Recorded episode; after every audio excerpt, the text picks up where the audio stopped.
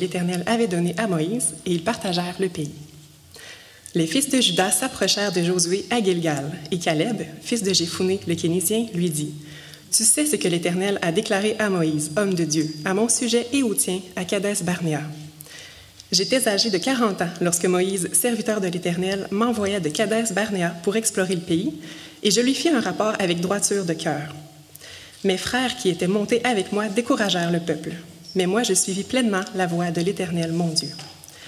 Et ce jour-là, Moïse jura en disant, Le pays que ton pied a foulé sera ton héritage à perpétuité, pour toi et pour tes enfants, parce que tu as pleinement suivi la voie de l'Éternel, mon Dieu. Maintenant voici, l'Éternel m'a fait vivre, comme il l'a dit. Il y a 45 ans que l'Éternel parlait ainsi à Moïse, lorsqu'Israël marchait dans le désert. Et maintenant voici, je suis âgé aujourd'hui de 85 ans. Je suis encore vigoureux comme au jour où Moïse m'envoya. J'ai autant de force que j'en avais alors, soit pour combattre, soit pour sortir et pour entrer. Donne-moi donc cette montagne dont l'Éternel a parlé dans ce temps-là, car tu as appris alors qu'il s'y trouve des Anakim et qu'il y a des villes grandes et fortifiées. L'Éternel sera peut-être avec moi, et je les chasserai, comme l'Éternel a dit. Josué bénit Caleb, fils de Jéphuné, et il lui donna Hébron pour héritage. C'est ainsi que Caleb, fils de Jéphoné le Kénésien, a eu jusqu'à ce jour Hébron pour héritage, parce qu'il avait pleinement suivi la voie de l'Éternel, le Dieu d'Israël. Hébron s'appelait autrefois Kirjat Arba. Arba avait été l'homme le plus grand parmi les Anakim. Le pays fut dès lors en repos et sans guerre. C'était la lecture de la parole de Dieu. Merci Laura. Donc bon matin. Oh, good! Je me suis demandé si c'était le froid ce matin qui avait tout gelé vos esprits. Content d'être parmi vous. Ce matin, euh, hier soir, on avait un, souper ensemble, puis on fêtait la fête d'un de mes grands amis. Puis euh, je veux juste euh, lui souhaiter devant tous bonne fête, mon cher frère, Alex. On t'aime fort. On va commencer en priant, puis ensuite on pourra aller avec, euh, dans notre texte, puis le regarder ensemble. Donc je vous invite à baisser nos têtes. On va remettre cette matinée-là dans les mains du Seigneur. Seigneur, je veux euh, te rendre gloire pour les belles choses que tu mets devant nous à l'Église de Shawinigan Sud. Merci pour euh, l'école du dimanche qui a repris, pour les enseignants que tu pourvois. Merci pour notre Église qui grandit au point où on doit considérer agrandir le stationnement. Seigneur, je veux te remettre euh, tous les pasteurs, les pasteurs en formation, les aspirants qui vont être présents au premier week-ender de notre, de notre Église qui va se tenir au mois de décembre prochain. Euh, donne-nous en tant qu'Église de bien servir ces gens-là, autant dans l'enseignement qu'ils vont recevoir que dans les réflexions qu'ils vont avoir par la suite entre eux. Donne-nous en tant qu'Église et en tant que, pasteur ici aussi euh, d'être humble puis fidèle envers eux lors de ces trois jours-là. Euh, je veux te prier euh, spécifiquement pour euh, Patrick Auger, pour sa famille, dans cet appel qu'il a à, revenir servir comme pasteur ici à Shawinigan Sud. Je veux te prier pour nos diacres en formation. Je veux te prier pour les quatre internes qui sont là parmi nous depuis depuis déjà deux, trois mois, depuis le mois d'août, puis qui vont, que ça va se terminer au mois de décembre. Je veux te prier pour eux, continue de les encourager, continue de les, les travailler à travers cet internat-là. Je veux te prier, Seigneur, pour les enfants, j'ai tellement à cœur les enfants de notre Église. Je vais te prier spécifiquement pour Alice, Malta, pour Lauriève, Élodie, Léane Auger, Éléane, Zachary Landry, Antoine Caron, Olivier Bitancourt, Victoria Caron, Amelia Félicia Charland. Touche leur cœur, Seigneur, transforme-les, fais d'eux des croyants, puis amène-les ultimement à servir dans l'Église eux aussi. Puis euh, donne-leur cette force d'affronter la, culture dans laquelle on vit, Seigneur. On veut continuer de prier pour les gouvernements du Canada, du Québec, de Shawinigan. Euh, on a des élections à Shawinigan. Prends soin de, euh, de, de, ces élus qui vont être mis en place. Que tu leur accordes la sagesse dans les décisions qu'ils vont devoir continuer à prendre. Seigneur, on te confesse que souvent on laisse des choses secondaires prendre la place que tu dois avoir dans notre vie que ça nous amène à oublier tes promesses envers nous, comme le fait que dans ton nom même, tu affirmes être avec nous. Donne-nous d'être comme Caleb, de vivre sans compromis pour toi jusqu'à ce que nous puissions prendre pleinement possession de l'héritage que tu nous as promis, sachant que tu ne tardes pas dans l'accomplissement de ta promesse comme quelques-uns croient, mais que tu uses de patience envers nous, ne voulant qu'aucun périsse, mais voulant que tous arrivent à la repentance. Au nom de Jésus, Amen. Vous savez, première des choses, hmm, pas de clic, ça, ça me rend nerveux. On est dans une époque où on célèbre la jeunesse. On est dans une époque où, d'un bout à l'autre de notre culture, euh, la fontaine de jouvence, la jeunesse éternelle, c'est quelque chose qu'on valorise beaucoup. Ça détermine plusieurs de nos habitudes, ça, détermine là où on met notre argent, là où on met nos efforts, là où on, où on met notre temps, parce qu'on veut continuellement avoir l'air jeune. Peut-être que c'est dû à l'amélioration de la médecine, mais que c'est puis jumelé aussi aux conditions de travail qui sont beaucoup moins difficiles que celles de nos parents, de nos grands-parents. Euh, puis euh, le fait qu'on, notre alimentation, on y travaille beaucoup, on travaille à faire de l'exercice physique. Les gens sont généralement en meilleure santé sur une plus longue période, plus longtemps dans leur vie. Euh, ce matin, on va voir un homme que lui était fidèle d'une manière remarquable pendant minimum 45 ans, certainement qu'il l'était plus que ça. Puis que lui, après ses 45 ans de service fidèle, à aller acquérir la terre qui lui avait été promise, il n'est pas tombé à la retraite. Il, il voyait encore ce désir-là puissant en lui. À 85 ans, il était toujours aussi désireux de servir Dieu, comme quand il avait 40 ans. Juste avant d'y arriver, on va juste faire un petit portrait de ce qu'on a vu jusqu'à maintenant. Donc, euh, en vue macro, si on regarde globalement le, le, euh, le livre de Josué, on voit euh, l'ordre. Voilà. Oh merde, c'est petit. Donc, on voit qu'on a eu trois introductions, on va avoir trois conclusions. On a, euh, en chapitre 2 à 5, l'entrée dans le pays de la promesse. On a, entre les chapitres 22 à 24, le besoin de garder le pays de la promesse. Et puis là, on est dans la section, euh, on, a, on, a, on, vient de traverser la section la conquête du pays, puis là, on voit l'attribution de la part du pays de la promesse à chaque tribu entre les chapitres 13 à 21.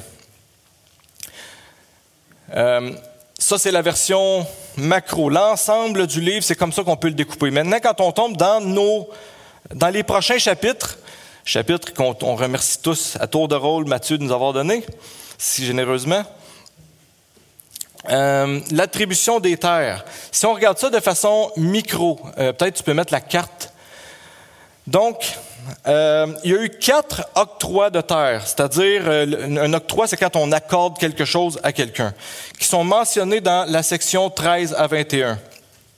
Premièrement, avec Michael, la semaine dernière, on a vu à l'est du Jourdain. Donc, ce qu'on voit Manassé, Gad, Ruben, ça, c'est ce qui a été attribué à l'est du Jourdain par Moïse euh, avant même la conquête.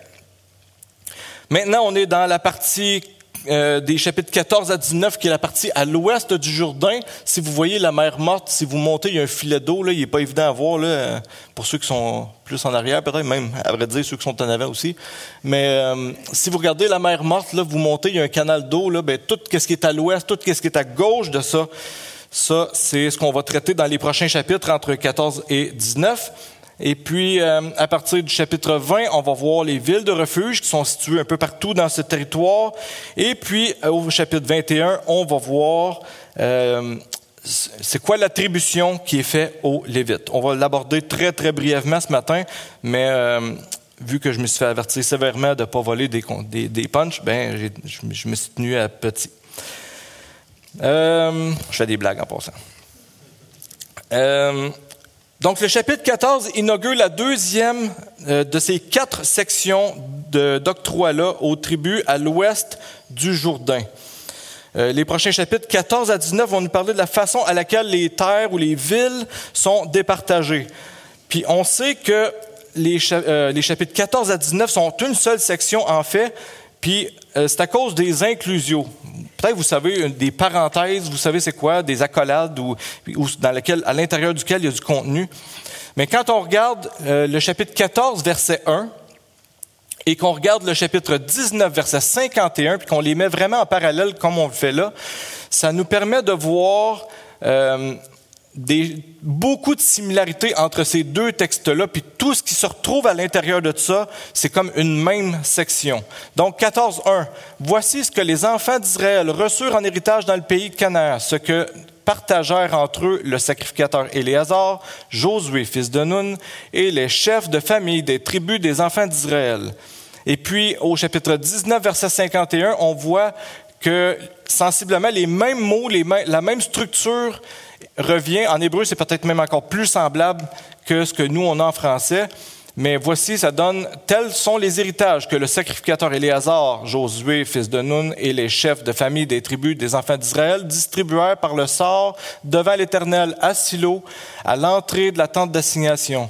Ils achevèrent ainsi le partage du pays. Donc, vous voyez les similitudes ces similitudes-là, c'est une bonne chose quand on étudie particulièrement l'Ancien Testament, de regarder quand il y a des similitudes aussi près de ça, à l'intérieur, il y a quelque chose euh, d'important à regarder. ça, nous identifie une section de texte euh, qui a un but commun. Donc, euh, la distribution des terres insérée entre ces deux distributions de terres s'est faite à deux personnes particulières. Les deux personnes qui sont au début et à la fin, on va voir tout à l'heure entre les, versets 6 à, la fin du chapitre 14 euh, et euh, au chapitre 19, dans quelques semaines, on va voir que euh, deux personnages très influents dans la conquête des terres, de la terre promise, servent aussi en quelque sorte de parenthèse à cette section-là. Ces deux personnages-là, c'était les deux espions, les deux seuls espions qui, étaient restés fidèles à Dieu dans le, dans le rapport qu'ils ont fait des terres, euh, des terres qui sont allés visiter. Rappelez-vous, euh, avec Moïse. On va le voir tout à l'heure, euh, le détail de ça, de toute façon. Donc, première section, on va voir le partage fait par Moïse entre les versets 2 à 5. je ne vais pas les relire pour euh, soin de sauver du temps. Donc, euh, on a vu qu'il y a différents octrois, mais il y a différentes façons aussi d'octroyer. Euh, la première section que je vous dirais, c'est à partir du verset 2. On voit que l'octroi ou le, fait de, partager les terres, c'est le mot qui est utilisé, nous, dans nos versions, de partage des terres, c'est fait d'une manière très particulière surtout pour nous dans notre monde moderne, dans notre, même je dirais comme en tant que chrétien moderne, j'ai envie de dire. Il est fait par le sort.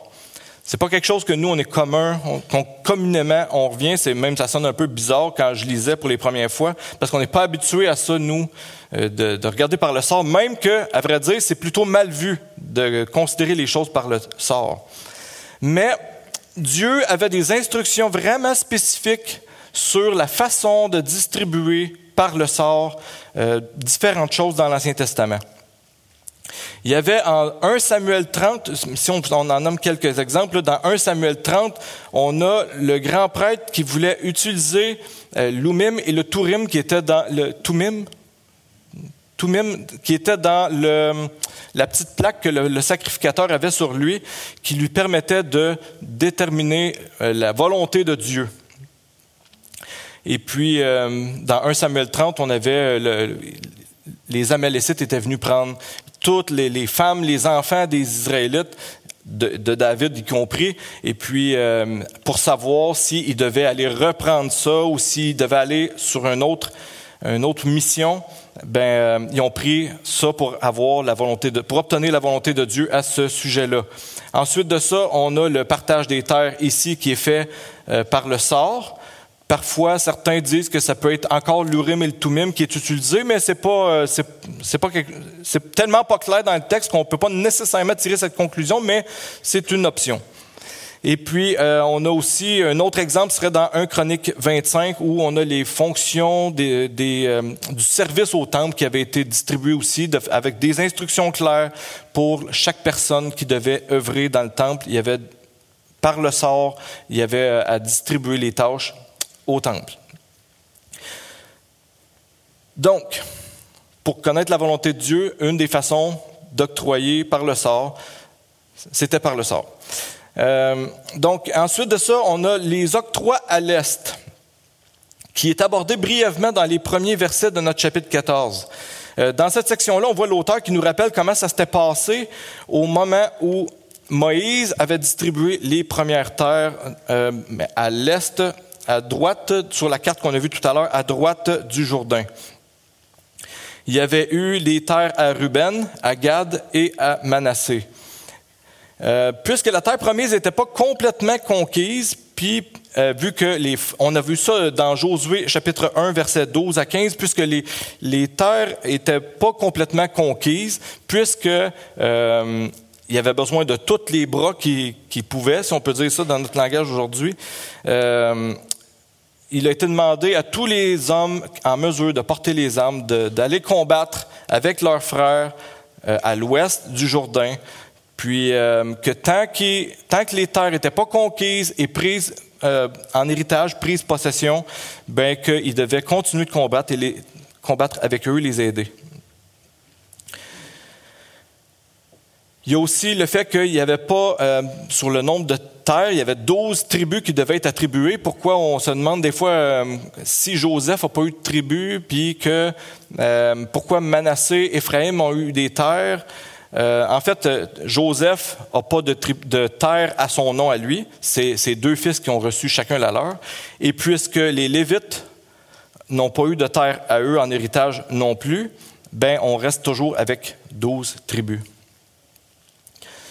Une autre particularité, c'est les Lévites, euh, qui n'ont pas, euh, reçu d'héritage territorial spécifique. L'Éternel est leur héritage en participant au service, d'abord au tabernacle, puis ensuite au temple. Les Lévites mangeaient du fruit des sacrifices à l'Éternel, ils s'habillaient des dons de la part du peuple que l'Éternel recevait Bref, vraiment, l'Éternel était littéralement leur héritage. On va voir leur héritage de manière plus complète, plus complète au chapitre 21, mais ça nous donne quand même un petit aperçu.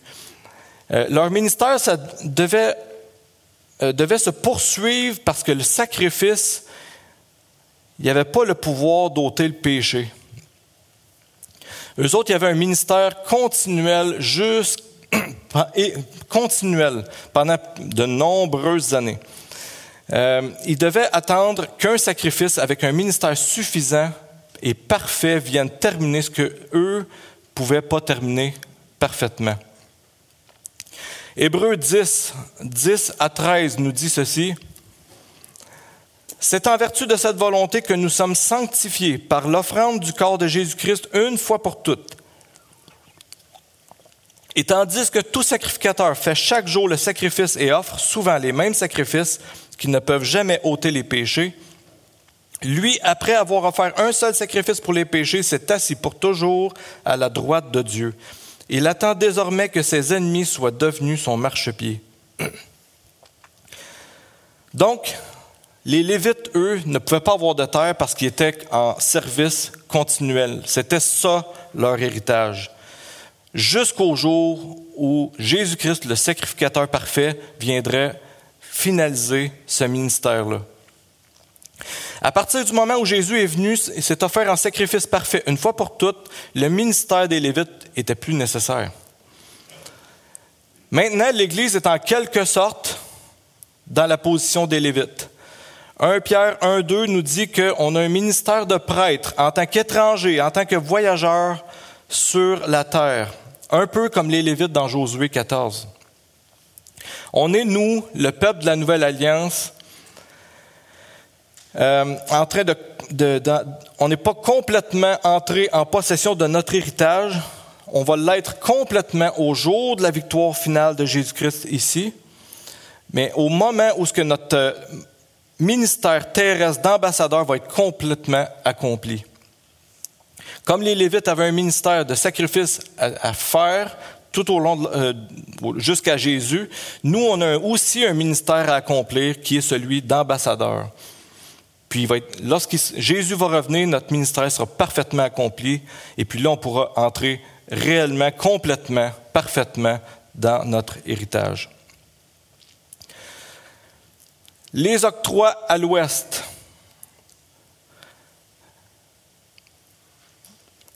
Il y a une raison pourquoi on nous parle de Moïse, de l'implication de Moïse dans la distribution des terres. Je pense que ça introduit le prochain sujet. Si Moïse puis le peuple de sa génération ne pouvaient pas accéder à cette terre promise, c'est en raison de sa désobéissance, c'est-à-dire du manque de confiance dans les promesses de l'Éternel. Puis ça, ça rentre vraiment en opposition ou en, en décalage avec Caleb. Parce qu'à partir de 14, du chapitre 14, verset 6 jusqu'au chapitre 19, il va être clair que Caleb d'une part, puis Josué d'autre part, ont reçu un héritage à cause de la, confiance que eux ont mis dans les promesses de l'Éternel, puis leur fidélité à ces deux hommes-là, à suivre les traces laissées, euh, leurs traces, la voie de Dieu que Dieu leur a laissée. Inclus dans le partage de, l'héritage de Caleb à Josué, on trouve l'héritage reçu par le peuple qui a suivi leur exemple, qui a suivi aussi leur leadership. On voit entre les versets 5 à 12, on voit que Caleb réaffirme sa foi en Yahweh. Chose intéressante, à deux reprises, le texte nous mentionne ça. Caleb n'est pas un Israélite de souche, pour utiliser une expression bien québécoise. Il est un fils d'un Kénisien. C'est pas un Israélite de souche.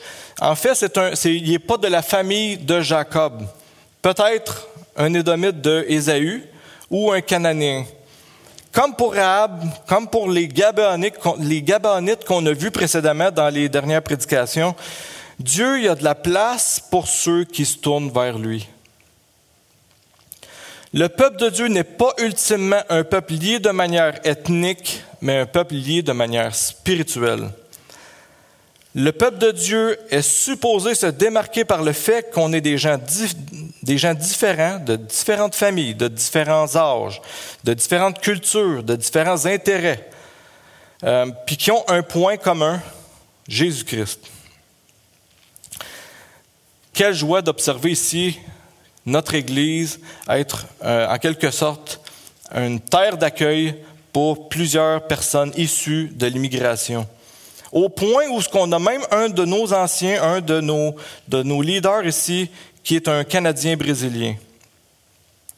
Je peux vous assurer, c'est un sujet qui est très, très commun d'entendre parler nous à l'agence, mais euh, c'est pas par souci d'équité que Alex est avec nous dans notre équipe. Je peux vous garantir que c'est un que Dieu lui a donné les qualités d'être un modèle parmi nous autres. C'est un modèle pour moi en tout cas. comment nous, est-ce qu'on peut, malgré ça, malgré qu'on fait déjà des bons pas, comment nous, on peut continuer de s'améliorer dans ce domaine-là dans la prochaine année? Comment on peut être meilleur à accueillir des gens qui n'ont pas nécessairement la même culture, qui n'ont pas nécessairement la même nationalité, qui n'ont pas nécessairement les mêmes activités que nous, les mêmes intérêts séculiers que nous? Comment on peut s'améliorer dans, dans ce domaine-là? Comment vous, vous pouvez vous améliorer dans ce domaine-là? Je l'ai déjà dit euh, précédemment plusieurs fois. Mes meilleurs amis ne sont pas nécessairement ceux avec qui je partage ma passion pour le hockey. Mais notre, point commun, notre passion commune, c'est vraiment Jésus, puis c'est ce qui nous unit. C'est ce qui fait qu'on a des, euh, des relations, une amitié aussi profonde, aussi, j'en suis convaincu. Ça ne veut pas dire que nos intérêts communs sont inutiles. Parce que ma passion commune pour le hockey m'a permis de développer des grandes amitiés avec quelques-uns ici aussi. À travers notre passion commune, on a pu développer puis aller plus loin vers une amitié qui allait vraiment plus loin que le hockey. J'aimerais prendre le temps de faire euh, des petits guillemets ici, puis euh, je vous avoue que ça me vise aussi premièrement. On est dans une période où ce que les idées politiques, la polémique avec le COVID, les, vaccins, ça polarise, ça divise les gens, même dans le peuple de Dieu. Je vous dis, c'est un défi pour moi aussi. Laissez pas ces éléments secondaires, tertiaires, diviser le peuple de Dieu. Soyez une bénédiction dans la vie des frères, soyez une bénédiction dans la vie des sœurs. Laissez la théologie influencer votre conception de l'actualité. Laissez pas l'actualité déterminer votre théologie. Puis alors que je dis ces quelques lignes-là, regardez votre propre cœur avant de penser à qui devrait écouter ce que je viens de dire.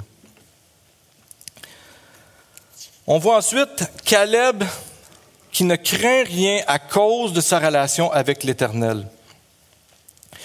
Ce que l'Éternel a affirmé à Kadesh Barnéa, on lit dans euh, Nombre 13, 1 à 14, 10. ça, ça démontre clairement que Caleb a très longtemps été dédié à l'Éternel, peu importe les circonstances, les défis, les épreuves, les embûches qu'il y a eu sur son chemin. J'aimerais ça qu'on en lise un extrait ensemble. Je pense que c'est super pertinent pour bien comprendre le chapitre 14. Je vais prendre un peu d'eau parce que c'est un, bon morceau quand même.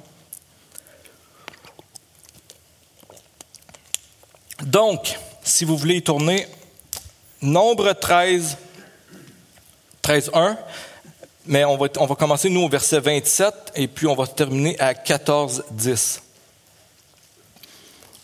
Je vous laisse quelques instants.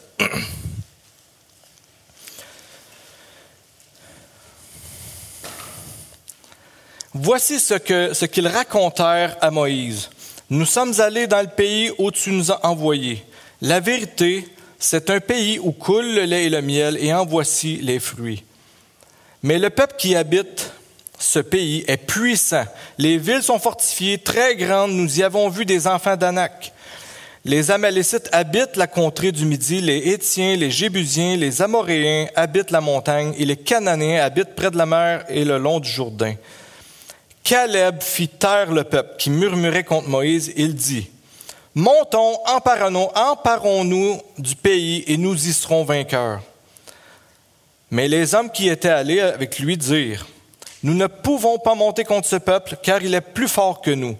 Et ils décrièrent devant les enfants d'Israël le pays qu'ils avaient exploré. Ils dirent, Le pays que nous avons parcouru pour l'explorer est un pays qui dévore ses habitants. Tous ceux que nous y avons vus sont des hommes d'une haute taille. Et nous y avons vu les enfants, les géants, enfants d'Anak, de la race des géants. Nous étions à nos yeux et aux leurs comme des sauterelles. Retenez les enfants d'Anak. Toute l'assemblée, chapitre 14, verset 1, toute l'assemblée éleva la voix et poussa des cris, et le peuple pleura pendant la nuit. Tous les enfants d'Israël murmurèrent contre Moïse et Aaron, et toute l'assemblée leur dit, que nous, ne sommes-nous morts, que ne sommes-nous morts dans le pays d'Égypte, ou que ne sommes-nous morts dans ce désert? Pourquoi l'Éternel nous a-t-il fait entrer dans ce pays où nous tomberons par l'épée, où nos femmes et nos petits-enfants deviendront une proie? Ne vaut-il pas mieux pour nous retourner en Égypte? Et ils dirent l'un à l'autre, nommons un chef et retournons en Égypte. Curieusement, Moïse et Aaron tombèrent sur leur visage. Moïse et Aaron, je vous rappelle que c'est les chefs qui les ont fait sortir d'Égypte. Moïse et Aaron tombèrent sur leur visage en présence de toute l'assemblée réunie des enfants d'Israël. Et parmi ceux qui avaient exploré le pays, Josué, fils de Nun, et Caleb, fils de Jéphuné, déchirèrent leurs vêtements et parlèrent ainsi à toute l'assemblée des enfants d'Israël. Le pays que nous avons parcouru pour l'explorer est un pays très, bon et excellent. Si l'Éternel nous est favorable, il nous amènera dans ce pays, il nous mènera dans ce pays et nous le donnera. C'est un pays où coule le lait et le miel. Seulement, ne soyez point rebelles contre l'Éternel et ne croyez point les gens de ce pays, car ils nous, serviront de pâture, ils ils n'ont plus d'ombrage pour les couvrir. L'Éternel est avec nous, ne les craignez point. Toute l'assemblée parlait de les lapider lorsque la gloire de l'Éternel apparut sur la tente d'assignation devant tous les enfants d'Israël. Donc, quand le texte euh, dit que Caleb raconte avoir fait un rapport avec droiture de cœur, eh bien, les, et bien que les frères ou les dix autres espions, eh, les espions, eux, ont essayé de décourager le peuple, mais que lui, a dit qu'il euh, faut suivre pleinement la voie euh, de l'Éternel, son Dieu. C'est aux événements de Nombre 13, 14 qui fait allusion. À 40 ans, Caleb puis Josué, contre les dix autres espions et tout le peuple, ils ont décidé de faire confiance à Dieu au lieu de faire, de craindre le, le peuple qui était devant eux, qui menaçait de les lapider. Caleb, lui, n'était pas ralenti par les épreuves, par l'opposition, peut-être même par ses propres craintes. Récemment, euh, j'espère pas scandaliser personne ici, mais euh, récemment, il y a eu l'intronisation de Georges Saint-Pierre au, euh, au Temple de la renommée de UFC, de, de les arts martiaux mix. Georges Saint-Pierre, qui toute sa carrière disait, euh, avant d'arriver à un combat, qu'il avait peur de rien, qu'il était confiant en arrivant dans ce combat-là, sa préparation était optimale. Euh, lors de son intronisation au Temple de la Renommée, ce qu'il a dit devant tout le monde, c'était J'avais la chienne. Puis la raison pourquoi je me préparais, c'était précisément parce que j'avais la chienne. Caleb, lui, c'était pas parce qu'il s'entraînait plus fort parce qu'il avait la chienne, sa préparation était, c'est pas parce que sa préparation est optimale parce qu'il avait peur. Face aux épreuves, face à l'opposition, face à ses propres craintes, c'était parce qu'il il était convaincu d'une chose, c'est que l'Éternel était avec lui, l'Éternel était avec le peuple. Puis c'est exactement ce que Yahweh signifie. Si au lieu, euh, Yahweh signifie l'Éternel marche avec nous, l'Éternel est avec nous. Tu sais, les Juifs, dans l'Ancien Testament, refusaient volontairement d'utiliser le mot Yahweh. Pour une raison, ils, disaient qu'ils ne voulaient pas manquer le, euh, le commandement qui disait de pas prendre le nom de Dieu en vain. Donc, pour pas prendre le nom de Dieu en vain, ils ont décidé de ne pas le dire du tout. Mais si le peuple, au lieu de ne pas l'utiliser du, tout dans le peur de, par peur de manquer à ce commandement, l'avait utilisé à bon escient, l'avait utilisé avec précaution, peut-être qu'eux aussi, y auraient eu la même force, la même confiance que Caleb et Josué ont eu. Peut-être que de se rappeler que l'Éternel est avec eux, en renommant son nom pour les bonnes raisons, peut-être que de, de, se rappeler que l'Éternel était avec eux, ça aurait suscité en eux cette même confiance, cette même conviction que Caleb avait que l'Éternel est avec nous. Est-ce que ça, ça éveille pas un peu quelque chose en vous, dans votre mémoire, dans vos... Euh... Ésaïe 7, 14, Matthieu 1, 23, nous disent tous les deux les mêmes mots. C'est pourquoi le Seigneur lui-même vous donnera un signe. Voici, la Vierge deviendra enceinte, elle enfantera un fils, elle lui donnera le nom de d'Emmanuel. Matthieu nous précise quelque chose là-dessus.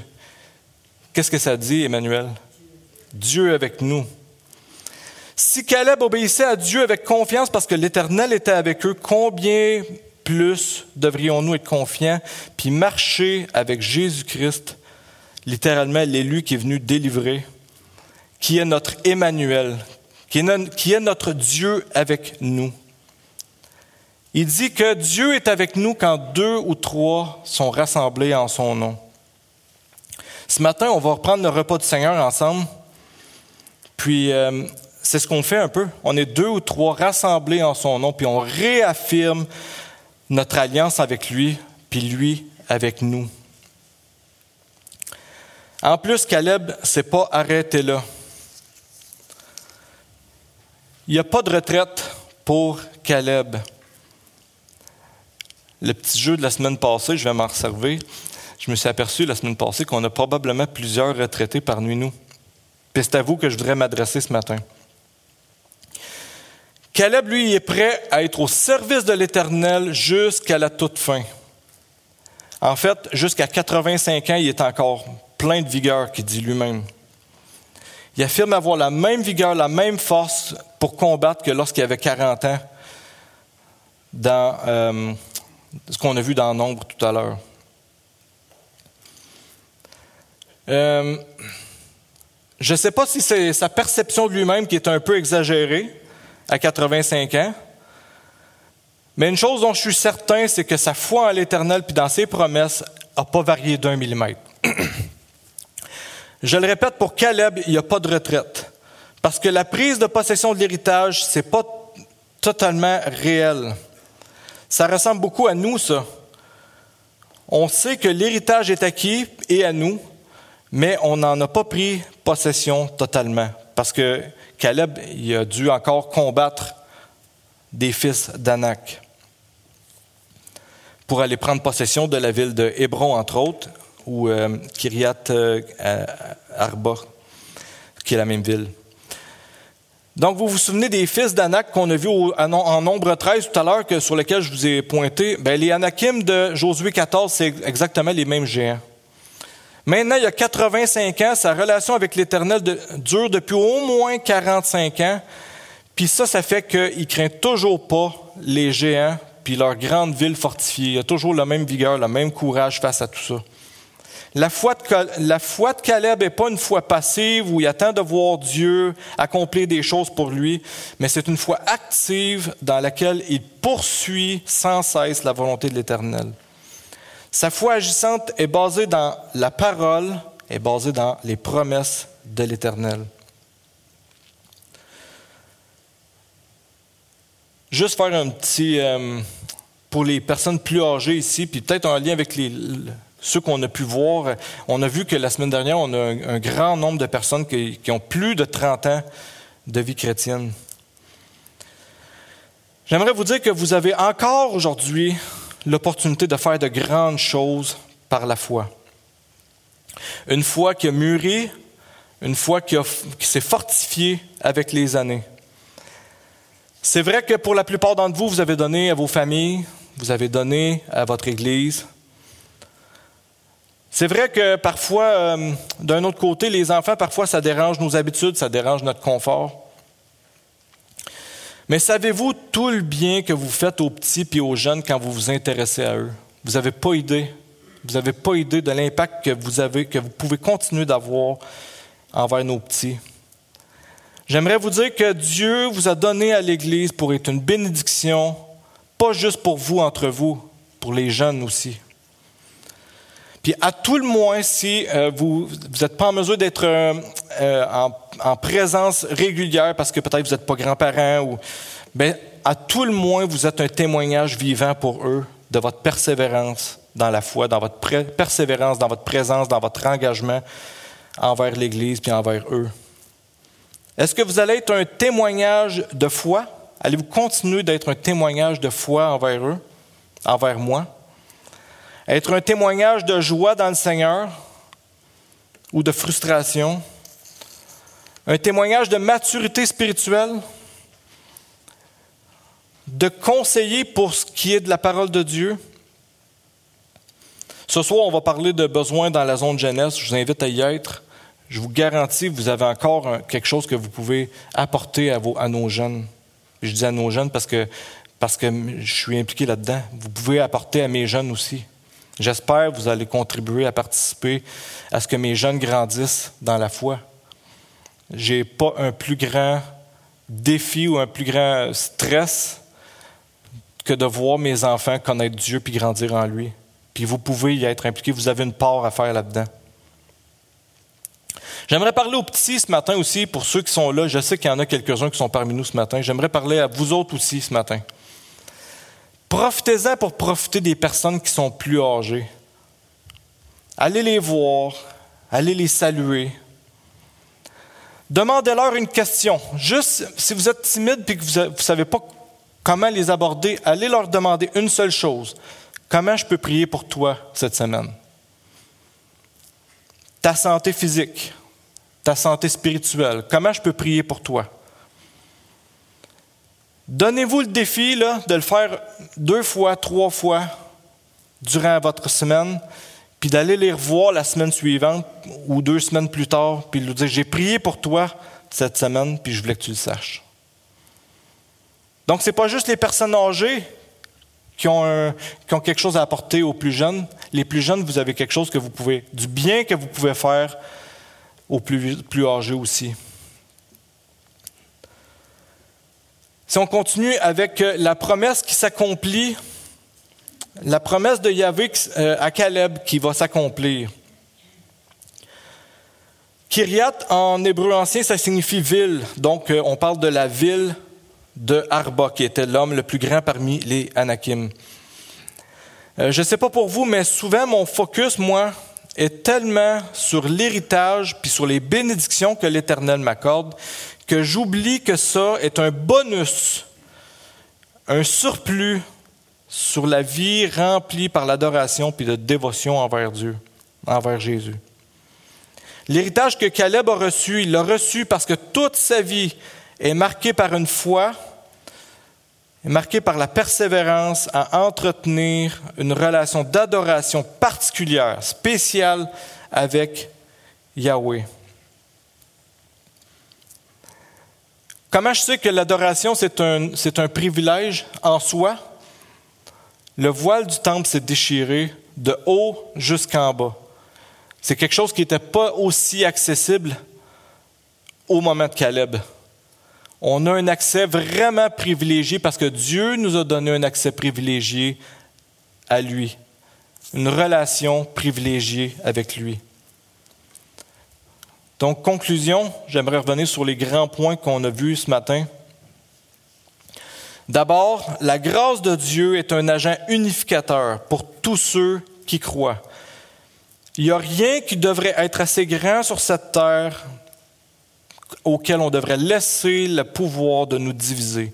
Ni la nationalité, ni l'âge, encore moins le COVID. Rien.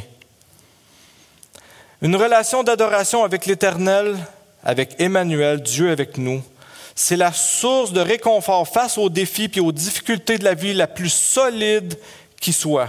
Parce que Yahweh, Emmanuel pour nous, Dieu avec nous, c'est lui qui en est l'auteur. L'heure de la retraite ou du repos sonnera au jour où nous profiterons pleinement de l'héritage de Dieu dans sa présence. D'ici là, on est seulement en pèlerinage, on n'est toujours pas à la maison.